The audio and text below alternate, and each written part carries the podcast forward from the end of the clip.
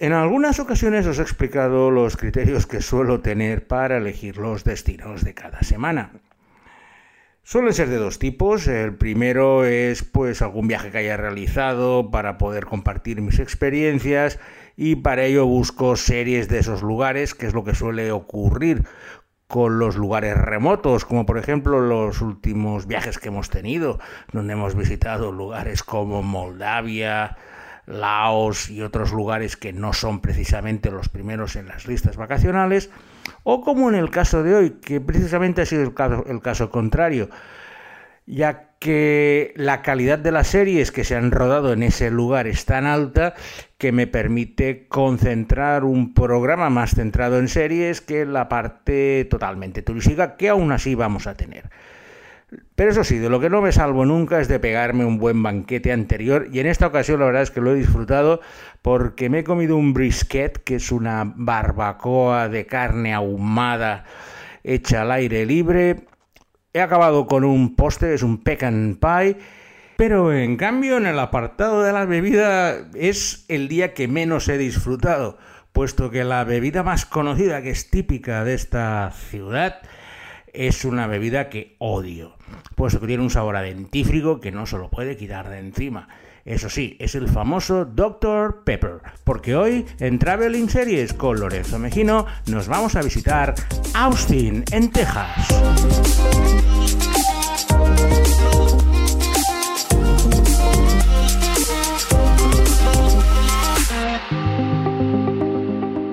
Austin es la cuarta ciudad de importancia del estado de Texas, por detrás de las más conocidas Dallas, Houston y San Antonio. Pero al ser la capital del estado, tiene una serie de monumentos oficiales, como el Capitolio Tejano, que la destacan por encima de sus compañeras mucho más pobladas. De todas maneras, Austin tiene casi dos millones de habitantes. Creo que es la decimocuarta o la decimoquinta ciudad en importancia de Estados Unidos. Por eso no es ninguna minucia. Pero claro, al estar a la sombra de sus tres vecinas, muchos más importantes, claro, si eres la cuarta ciudad de tu propio estado, pues lógicamente ciudades más pequeñas, pero que dominan un área geográfica, como por ejemplo San Diego, que os hablamos, o Pittsburgh, tienen eh, unas características especiales dentro de su región geográfica que Austin no tiene. Ya me puedo estar imaginando la cara de muchos de vosotros pensando el pestiño que os voy a soltar ahora sobre esta ciudad de Austin y lo que puede haber hecho por allí. Pero la realidad es que mi relación con Austin viene dada sobre todo por temas deportivos. Eh, conocido en las competiciones atléticas, concretamente en el Mundial de Sevilla, a Clyde Hart, que es el mejor entrenador del mundo en 400 metros, que fue entrenador de atletas como Michael Johnson, Jeremy Wariner y muchos otros, que ha ganado muchísimas medallas en esta prueba. Y Clyde Hart es el entrenador jefe de la Universidad de Baylor, que se encuentra en la ciudad de Waco, que está a 100 kilómetros al norte de Austin. En Sevilla hice bastante amistad con Clyde Hart y luego me lo he ido encontrando en posteriores campeonatos y en el año 2012 me salió la oportunidad, me invitaron también por una de estas cosas que, nunca os voy a explicar, pero que existen, pues la Federación Internacional de Automovilismo me invitó a Austin a la primera edición del Gran Premio de las Américas de Fórmula 1. Y aprovechando el viaje, pues le di un toque al amigo Clyde Hart y me, me vino a buscar al aeropuerto, me llevó a Waco, estuvo ahí uno o dos días con él viendo todas las instalaciones de Baylor y luego pues me fui a, la Fórmula 1. No soy ningún fan de la Fórmula 1, pero bueno, cuando vas en plan B para los palcos no escuchas mucho el ruido y sobre todo el ambiente, porque en Estados Unidos lo que domina son las carreras de la NASCAR y la Fórmula 1 era una cosa bastante residual. Y la inversión que hicieron, tanto en el circuito como en promoción, la verdad es que era bastante interesante. Y entre la visita a la Universidad de Baylor y el fin de semana de Fórmula 1, lo cierto es que me quedó pues una estancia en Austin bastante apañada, que es la que os iré comentando. Hoy de forma excepcional y debido a la calidad de las series del lugar y sin que los super tacañones que son Betu y Víctor Sala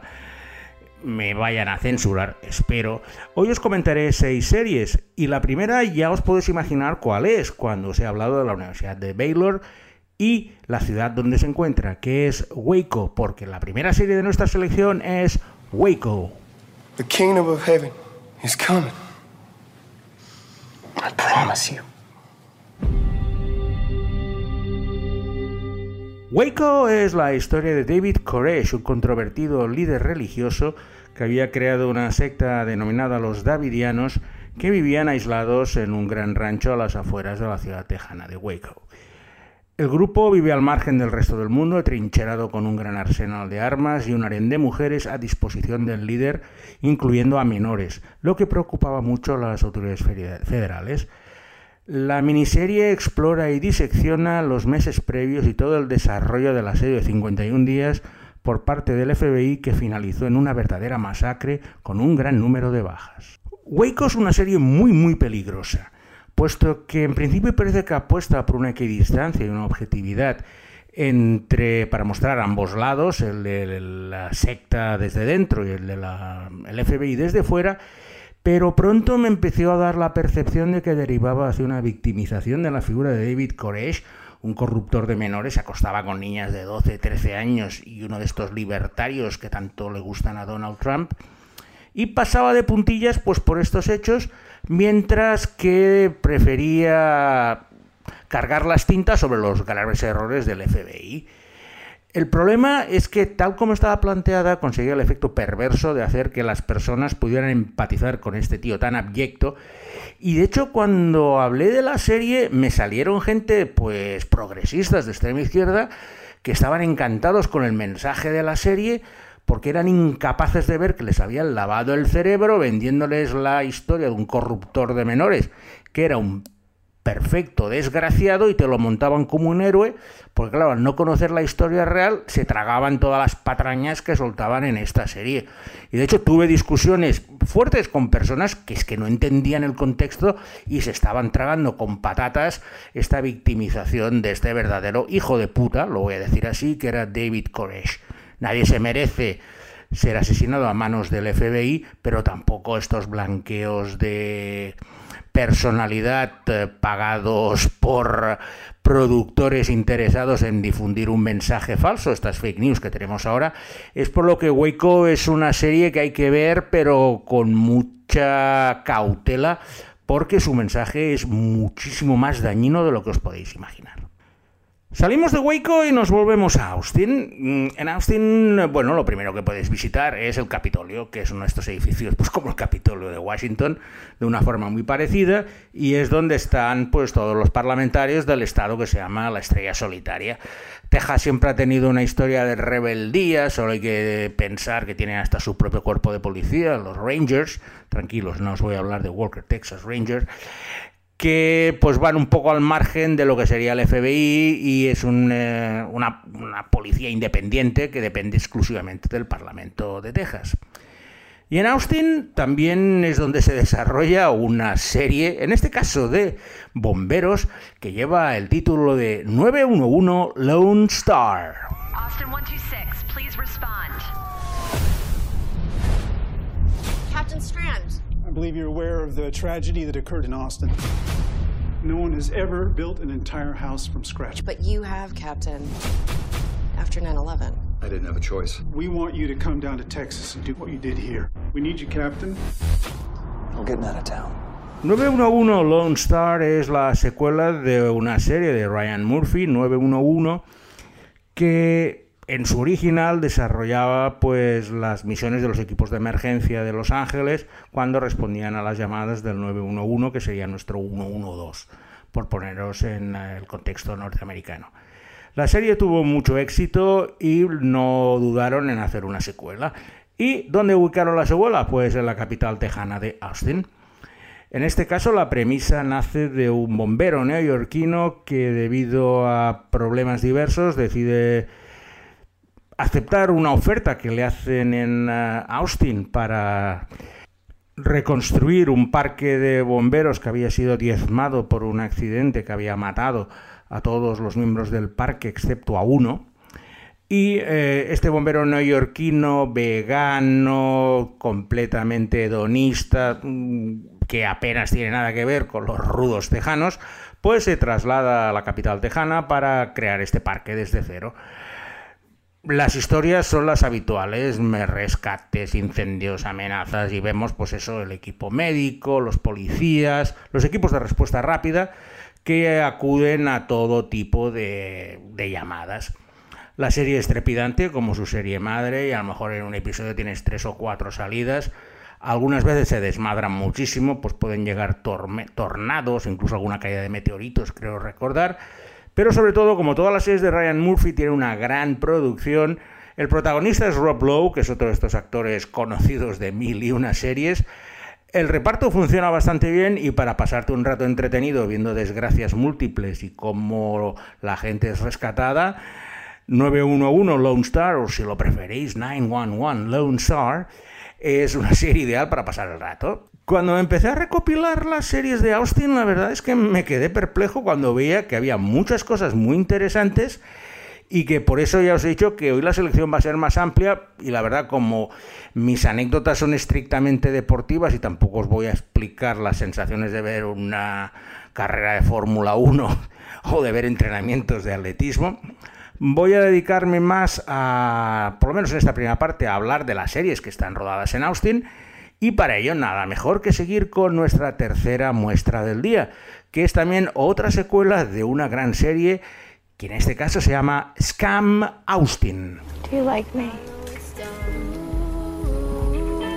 I think so. Don't be a coward. Either you like me you don't. Por el nombre ya lo habréis deducido que Scam Austin es la versión estadounidense de la celebérrima serie noruega Scam, que ha tenido una versión española. En este caso es la única versión en la que su creadora, Julie Andem, la noruega Julie Andem, eh, se puso al mando y dirigió casi todos los capítulos. Desde el punto de vista de la trama es exactamente igual que la serie noruega. Cinco chicas, adolescentes, que se encuentran, eh, bueno, su sororidad les eh, permite ir enfrentándose a los problemas de la vida, casi todos relacionados con amoríos.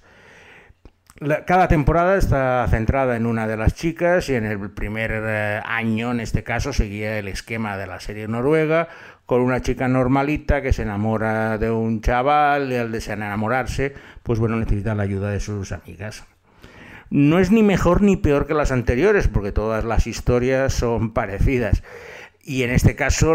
el principal aliciente es ver cómo está ambientada pues por los parques y las calles de la ciudad de Austin y es la que mejor os va a mostrar la ciudad, porque claro, al ser una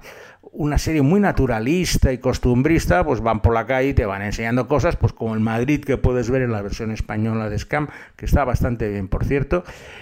Esta serie además se emitió en Facebook en Estados Unidos, en, su, en el canal Facebook Watch, que era ideal para estas cápsulas que iban haciendo cada semana para luego hacer el programa Omnibus de fin de semana. Si os gusta Scam y queréis conocer Austin y practicar un poco el inglés, pues ya lo tenéis. Scam Austin es otra buena opción para conocer a la capital tejana. Austin es una ciudad bastante agradable para pasear. Tiene muchos parques, avenidas no tiene un skyline muy repleto de rascacielos, tiene unos pocos,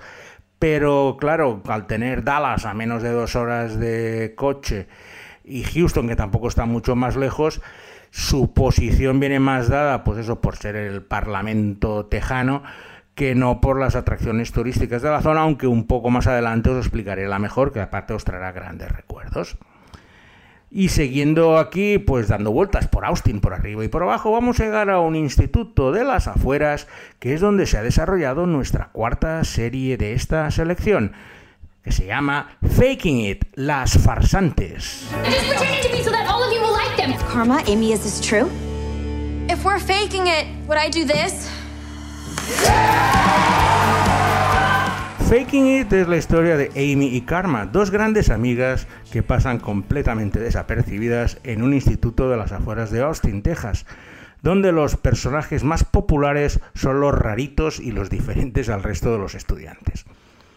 Para intentar subir en el escalafón escolar y a partir de un malentendido con ellas, deciden fingir una relación lésbica que consigue hacerlas enormemente populares de forma inmediata, pero con unas consecuencias que las van a desbordar por completo tanto a ellas como a su grupo de amigos y familiares, con ese título de las farsantes debido a fingir esta relación lésbica únicamente pues para ser mucho más populares en el colegio. Faking It está estructurada como una comedia de equívocos y enredos, donde el espectador es el que maneja casi toda la información real de los personajes, pero que se ve sorprendido por las revelaciones de sus secretos y su evolución totalmente inesperada, que solo hace aumentar esta bola de nieve que crean las dos chicas al fingir que son lesbianas y luego pues se van a ver desbordadas por las eh, propias circunstancias cuando pues ya os podéis imaginar que alguna de ellas en realidad pues sí que alberga estos sentimientos hacia su amiga. La brillantez de la serie estriba es que es una comedia que va más allá de ser para adolescentes, ya que presenta los temas de una forma muy adulta y que permite que cualquier persona que haya estado en un instituto se pueda ver reflejado en esos personajes, sean de la orientación sexual que sean, tanto los que están, seguros como los que están más dubitativos. A mí es una serie que me encantó desde la MTV, aunque fuera una serie juvenil, mira, como en el caso de Scam anteriormente, no me duelen prendas en decir que hay series juveniles muy buenas y por eso en esta selección ampliada de hoy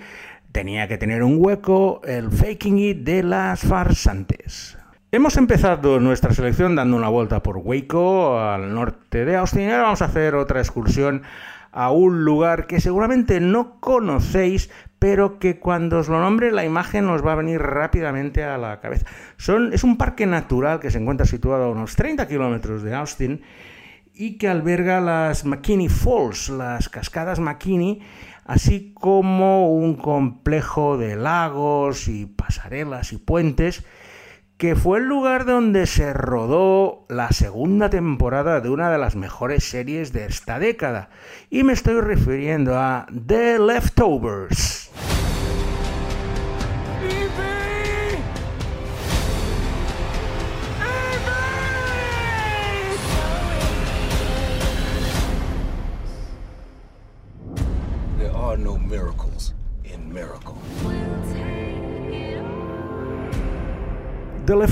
Leftovers eh, se inicia el día del tercer aniversario de la, de la desaparición por causas desconocidas del 2% de la población mundial. Ese hecho ha convulsionado completamente al resto de la humanidad tras evaporarse 140 millones de personas. The Leftovers explora las reacciones y la adaptación de los supervivientes a la nueva situación, sea por la desaparición de sus seres queridos o por el desequilibrio social que ha supuesto el suceso. The Leftovers no trata sobre el misterio de la desaparición repentina ni intenta resolverlo o descubrir las causas. Trata únicamente de las consecuencias del mismo en una decisión interesante, pero que si espera en una serie de misterio no es lo que The Leftovers intenta hacer. Tras un inicio algo dubitativo, la serie mejora increíblemente en su segunda y sobre todo en su tercera temporada. Una de las causas de la mejora de esta segunda temporada fue cambiar el lugar de rodaje, puesto que la rodaron en, Austin y esas cascadas donde, si los habéis visto la serie, salen las chicas eh, al principio de esta segunda temporada, pues son las McKinney Falls, el gran puente que sale también en la segunda temporada, también está ahí en esa zona, en las cercanías de Austin, y no deja de ser eh, una excusa perfecta, pues si alguna vez vais por esa zona, que no es que sea de las más turísticas, pues mira, como hice yo, una desviación a ver las McKinney Falls para hacerte una foto en esas cascadas y rememorar The Leftovers, es una, digamos, para cualquier seriéfilo, yo diría que es una visita obligada. Solo por el rodaje de The Leftovers, Austin ya se habría ganado un lugar en el Olimpo de las localizaciones de las series, pero es que encima, en esta ciudad, se ha rodado otra de las grandes maravillas de la historia de la televisión, aunque se hacía pasar por una ciudad ficticia que se llamaba Dillon, donde jugaban los Panthers de una escuela, y ya habéis adivinado que la última serie de nuestra selección es la fabulosa Friday Night Lights. Texas forever. I promise you, you can look and think differently about yourselves. This is the game that people are going to talk about for years to come. Friday Night Lights es la crónica de la vida de un ficticio pueblo de Texas llamado Dillon, que se encuentra situado a una hora y media de camino desde Austin, en el que sus habitantes viven prácticamente para su equipo de fútbol americano escolar, los Panthers, que juegan su partido el viernes por la noche, que es el momento en que la localidad se transforma. El protagonista de la serie es el entrenador, Eric Taylor, que es la persona que aglutina todos esos egos y que nos irá presentando ese microcosmos tan especial que forman Dillon y los Panthers, un equipo de fútbol que transforma al pueblo los viernes por la noche, donde la gente olvida por un momento sus pequeñas miserias y se vuelcan a apoyar a los suyos. Vengan de donde vengan, sean quienes sean y jueguen en la posición que jueguen. El público asimila con rapidez que en realidad el fútbol americano, el deporte, es la excusa, o como dicen los expertos, el McGuffin de la obra, puesto que la importancia reside más en acompañar a estos personajes en el transcurso de la vida. Friday Night Lights es una serie tremendamente humana que nos presenta los sueños e ilusiones de una generación, sus alegrías y sus tragedias, y sus esperanzas y sus frustraciones como la vida misma. Y Mm, se rodó en Austin, con lo cual pues ya os podéis imaginar cuál fue la primera idea que me vino a la cabeza cuando por una de estas casualidades pues vi que tanto The Leftovers como Friday Night Lights habían rodado en esta ciudad. Existen itinerarios turísticos que la, Oficina de Turismo de Austin ha realizado para que podáis visitar tanto los lugares donde se han rodado The Leftovers o Friday Night Lights, por lo que si estáis planeando unas vacaciones seriéfilas ahora que por fin ya hemos salido del estado de alarma, nada mejor que acercaros por allí para recordar dos de las mejores series que se han hecho en la historia de la televisión. Hoy le he dado más trabajo a Alberto Olaya con esta mega extensión de series, pero la duración del podcast ha sido controlada, por lo cual solo espero, como ya insisto, que los super tacañones Beto y Víctor no me sancionen por este exceso de carga. Y os emplazo a la semana que viene para una nueva edición de Traveling Series con Lorenzo Mejino.